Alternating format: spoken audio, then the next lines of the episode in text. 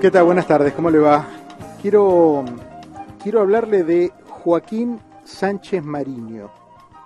Él es periodista, es escritor también, pero leyendo sus crónicas y escuchando alguna de sus charlas, uno puede descubrir a una persona que más allá del enorme poder de observación y de análisis que tiene, es un alma libre.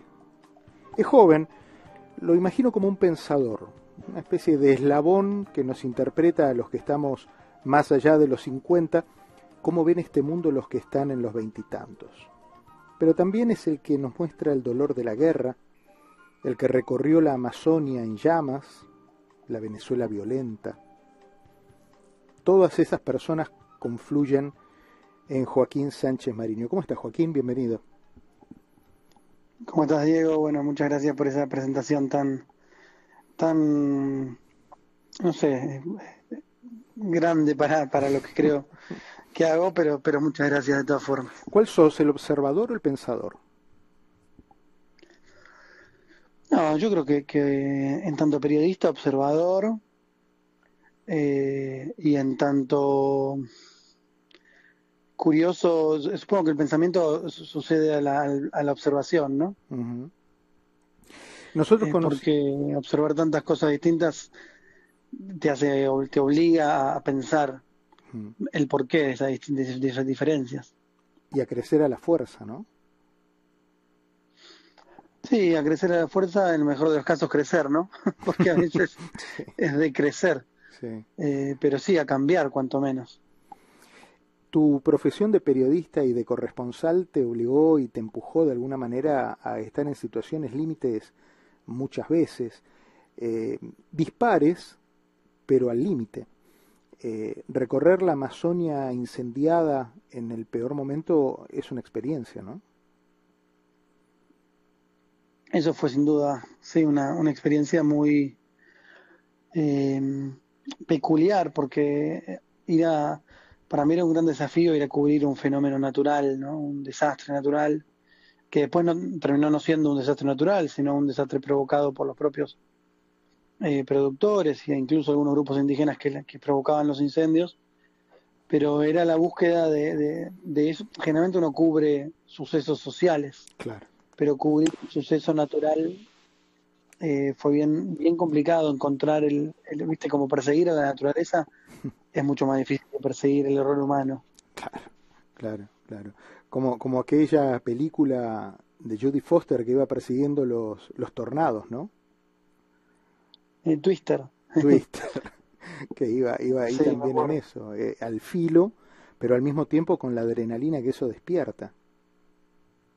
sí y acá en- en- lo interesante fue que buscando los incendios lo que me encontré fue una trama mafiosa y, y muy interesante de lo que estaba sucediendo en, en el estado de Rondonia uno de los estados más incendiados en ese año en el 2019 me encontré con una un grupo de gente que en Brasil se llama grileiros que son gente que toma terrenos fiscales, se los apropia, los roba, impone ahí una especie de mafia con muchas eh, gente armada que custodia, compra de manera extorsiva esos terrenos, cientos de miles de hectáreas, para desmontar, ¿no? para deforestar claro. y, y sembrar o poner ganado. Entonces, eh, y todo esto alentado por la política del gobierno de Bolsonaro, que salió a decirle a los productores salgan a hacer, a producir las tierras, necesitamos crecer. Entonces fue interesante como ver esa especie de connivencia entre una pequeña mafia creciente, apoyada de algún modo por el, por el gobierno actual de, Brasil. Eh, entonces me encontré persiguiendo, como decía, la, la naturaleza, los incendios, me encontré con que el desastre verdadero en este caso venía de, venía de los hombres, Claro, cuando no. claro. ¿Qué- qué- más allá de la, de la pestilencia, de la mezquindad, de la política, del dinero, lo que generó los incendios en, en Amazonia fue una enorme solidaridad eh, humana. Porque después viene la explicación de por qué se prendieron fuego y, y vienen los reportes y vienen los informes, pero la primera lectura de la gente es, eh, hay que apagar eso, hay que cuidar el planeta. Sí, ¿no? bueno, eh, ahí fue, fue bien, bien complicado en Brasil, distinto de lo que pasó, por ejemplo, este año en Corrientes, en la provincia del norte de Argentina, porque en Brasil estaba, por un lado, la gente preocupada por apagar los incendios, de hecho después eh, se, se, extendieron la chiquitanía boliviana y estaban las, las, brigadas combatiendo los incendios. Pero por otro lado también había una parte de la población diciendo los incendios son para, para producir tierras, o sea, para poder sacar monte y producir. Y comunidades internacionales como Francia diciendo hay que detener esto. Y Bolsonaro respondiéndole a Macron diciéndole ustedes quieren detener los incendios y detener la deforestación porque ustedes ya crecieron. Pero nosotros como país que queremos crecer, eh, o sea, queremos hacer ahora lo que ustedes ya hicieron en el África hace siglos. Entonces, si bien despertó una gran solidaridad del ciudadano a pie, despertó como mucha, mucha controversia a nivel internacional. En cambio, ahora los incendios en Corrientes eh, que fueron también increíbles, ¿no? Más del 50% de la provincia quemada. Terrible. Sí despertaron una pura solidaridad eh, impresionante. De hecho, Santiago Maratea, un, un influencer argentino, juntó más de 200 millones de pesos para donar eh, a la provincia. Increíble, increíble. ¿En Venezuela qué te encontraste? En Venezuela me encontré de vuelta al desastre, el infierno hecho por el hombre, ¿no? en el año 2019. Lo pongo en, contraste también en febrero de 2019, cuando recién se eh, proclamaba Guaidó como presidente encargado y parecía que, había cierta. que iba a haber un cambio a partir de esa figura. Las dos eh, asambleas constitucionales. Y yo llegué un mes después de la. De, unos días después de que Guaidó se proclame, febrero de 2019, mismo mes en que intentó entrar la ayuda humanitaria. Eh, me encontré con un, país destrozado, un país donde la basura había tomado las calles en algunas de sus ciudades, donde no había alumbrado público, en Caracas, una ciudad donde cada vez había más pozos, se robaban los foquitos de las lámparas, eh, donde las, los barrios, como le llaman ellos a las, en Argentina decimos las villas, los barrios de emergencia, las favelas en Brasil, los barrios populares habían crecido muchísimo, ¿no? El Petare, tomaba cada vez más y más, mm, más cuadras. Me encontré con, un país eh, que estaba con algún tipo de esperanza, pero no parecía, parecía tener salida. Hoy, tres años después de eso, parece estar un poco mejor. La economía se dolarizó. En su momento era muy, muy grotesco ir a cambiar dólares. Yo, por ejemplo, cambié 20 dólares. Un día cambié 20 dólares porque necesitaba efectivo para moverme por el interior del país y me dieron una bolsa de supermercado llena de billetes. Esto no es una metáfora. No, no, yo sé. Literal. Sí, sí. Una bolsa, como me imagino una mochila, ¿no? Llena de billetes por 20 dólares. Eh, las máquinas de contar dinero, esas que usan las, los bancos, las tenían, como por ejemplo, iba, uno iba a pagar un café y daba tantos billetes que contaban los billetes con, el, con la máquina, porque por ahí eran 50 billetes para pagar un café. Porque la economía estaba dolarizada de manera informal, pero todavía se usaba el bolívar. Hoy cambió, hoy en Venezuela se usa el dólar, o sea, este, aunque sigue siendo informal la dolarización, Maduro como que la aceptó de algún modo, entonces todo se mueve en dólares. Eh, vos lo debes saber mejor que yo. Sí, sí, sí, Está un poquito distinto, pero bueno, eh, en su momento era, un país que parecía que iba a estallar en cualquier momento mm. y extrañamente no estalló no se logró lo que, lo que, lo que esperaban. ¿Cuántos países que extrañamente no estallan? ¿no? Otro es Argentina, por supuesto, que está pasando por una situación económica brutal también, ¿no? Sí, sí, sin duda. O sea, cuando pongo de relieve la situación en Venezuela aún hoy, y sobre todo en ese año, sigue siendo 100 veces peor de lo que sucede en Argentina, ¿no? Claro, claro, claro. Porque mm, ya, ya había llegado a la a la vía pública esa, esa debacle. O sea, cuando ya ves que las avenidas, las calles no tienen luces, porque se roban los foquitos y el Estado no tiene para comprar eh, luces de repuesto, porque no, no produce internamente y nadie le vende. Eh, la ciudad se toma por la, por la delincuencia. Entonces ahí era como mucho más extremo. Ahora sí, en Argentina pareciera que cada vez se crece más la olla a presión. Sí, ¿no? Y no está y uno no sabe, ¿no? Si es mejor que estallemos o que no estallemos, sinceramente. Claro, es que no, uno no sabe, es verdad. Uno no, no tiene idea. Uno puede imaginárselo.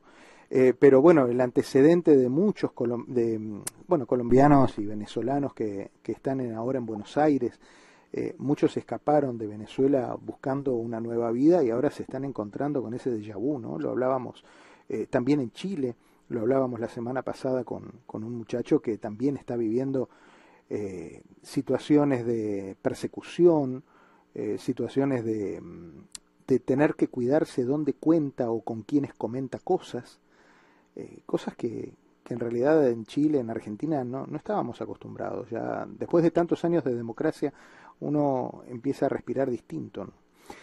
Eh, el trabajo profesional te llevó en, el último tiempo, y ahí es donde hemos tomado contacto contigo, no solo en, la radio, sino en la tele también, a Ucrania.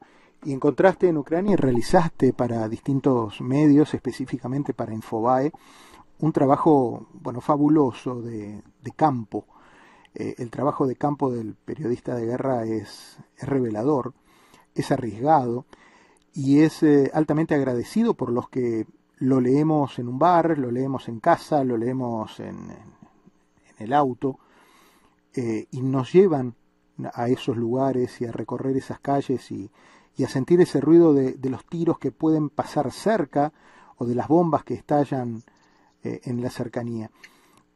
¿Qué aprendiste de, tu experiencia en Ucrania?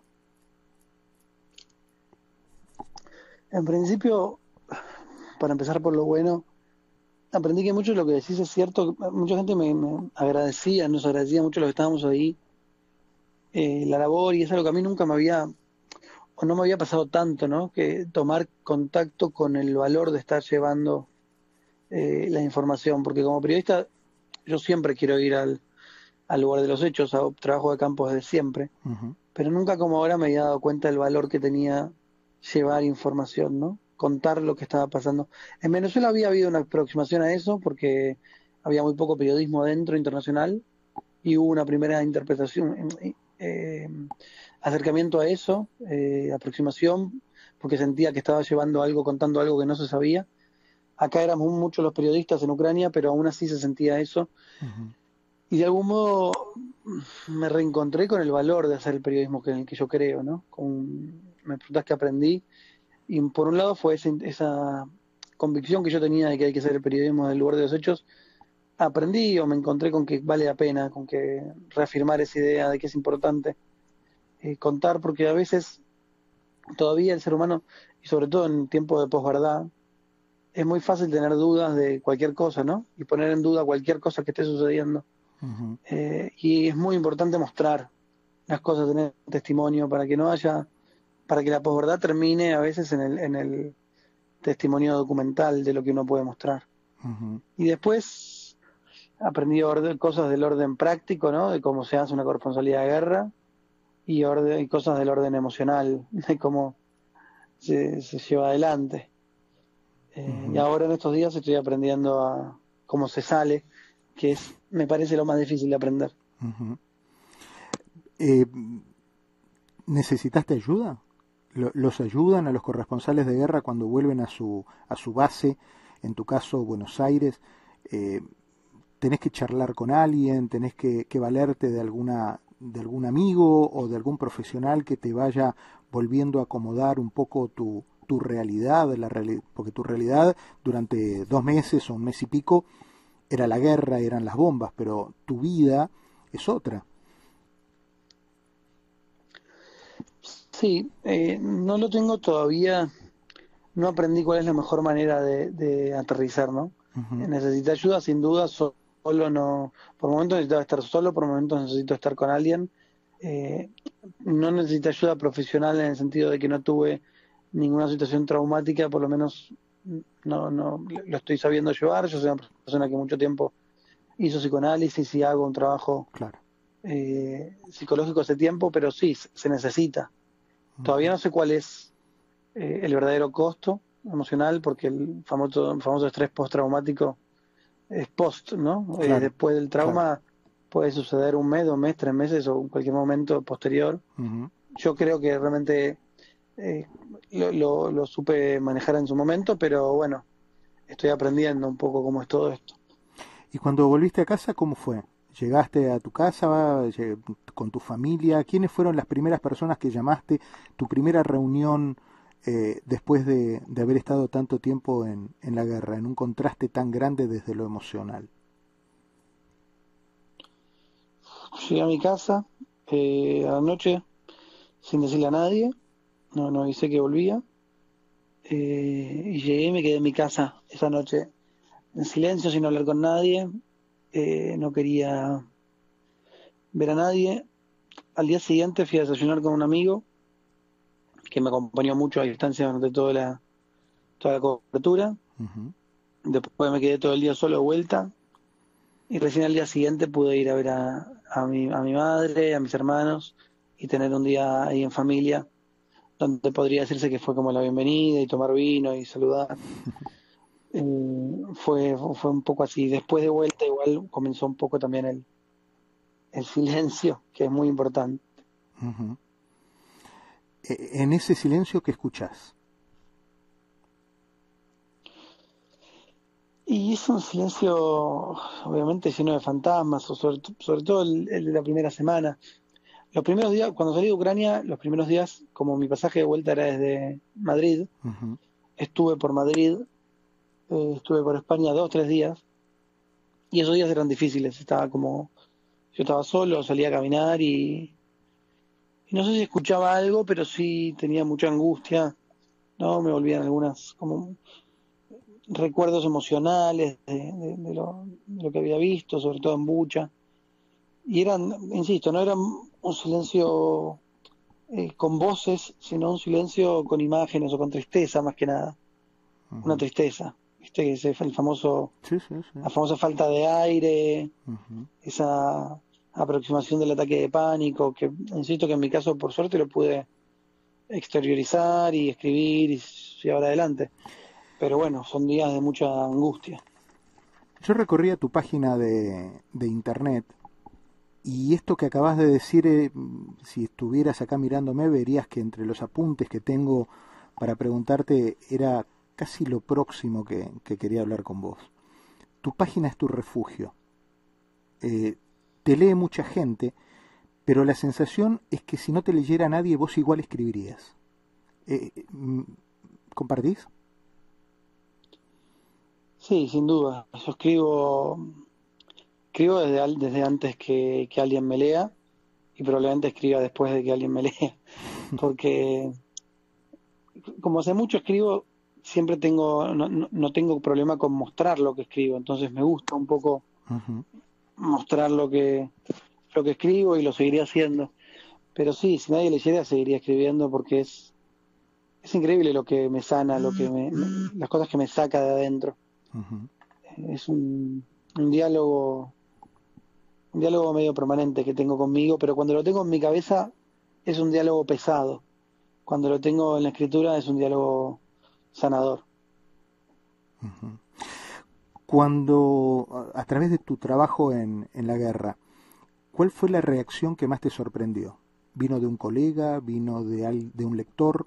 ¿Vino de un compañero, de un par? A ver, hubo muchas reacciones buenas, algunas reacciones eh, poco mezquinas, como en todo, ¿no? A veces uno se encuentra con cosas buenas y con cosas malas. No, me sorprendieron, no sé si me sorprendieron, pero hubo mucha, eh, mucha solidaridad.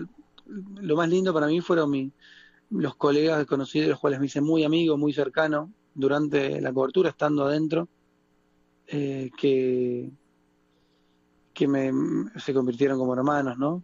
Eh, y la solidaridad y el apoyo mutuo fue muy fuerte. Después de afuera, la verdad es que recibí sobre todo buenas, buenas energías, mucho apoyo, eh, pero estaba muy, trataba de concentrarme mucho en, como de repente empecé a sobrevolar las reacciones porque o, los comentarios, ¿no? Como a, mantenernos en cierta distancia, no por frialdad, sino por una cuestión de concentrarse en la tarea. Claro. Eh, así que me mantuve un poco al margen del efecto que podía llegar a provocar lo que estábamos contando. Te agradezco de la verdad la, charla. Hacía tiempo que quería charlar contigo. Quiero eh, reconocer y agradecer tu, tu, permanente contacto, no nos conocemos, nos conocimos a través de, tu trabajo, te busqué a través de tu trabajo, eh, a través de Infobae, lo, lo, que iba viendo, ¿no? Y, hemos aquí en Radio Caracol y en América TV, hemos ido, bueno, casi descubriendo la, la guerra a través de tus ojos eh, y viviendo tus angustias y asustándonos cuando de pronto aparecían algunas imágenes que te, te ponían en peligro. Eh, y yo sentía que tenía, tenía ganas de darle, no un cierre, pero una, una, una, buena, continua, una buena continuidad a esta, a esta relación como la que habrás tenido con tantos productores, periodistas, gente de distintas partes del mundo que ven un nombre en un portal de internet y dicen, bueno, llamémoslo porque el tipo está ahí, a lo mejor nos atiende. Y en tu caso no solo nos atendiste, sino has tenido enormes gestos de generosidad con, con nosotros. Eh, y quería tener esta posibilidad de reconocer tu trabajo y de agradecértelo de manera pública. Bueno, Diego, muchas, muchas gracias por, por todo lo que decís. La generosidad vino de, tu parte en principio, así que te agradezco mucho tener en cuenta mi trabajo y esta charla que también me sirve a mí como, como reflexión de todo lo que fue. Así que bueno, seguiremos, espero que seguiremos hablando en futuras coberturas. Que así sea, que así sea. Te mando un abrazo y muchas gracias. ¿eh? Un fuerte abrazo. Diego. Hasta cada momento. Se llama Joaquín Sánchez Mariño. Es periodista, pero es un hombre libre. Así lo presentamos y así lo recibimos.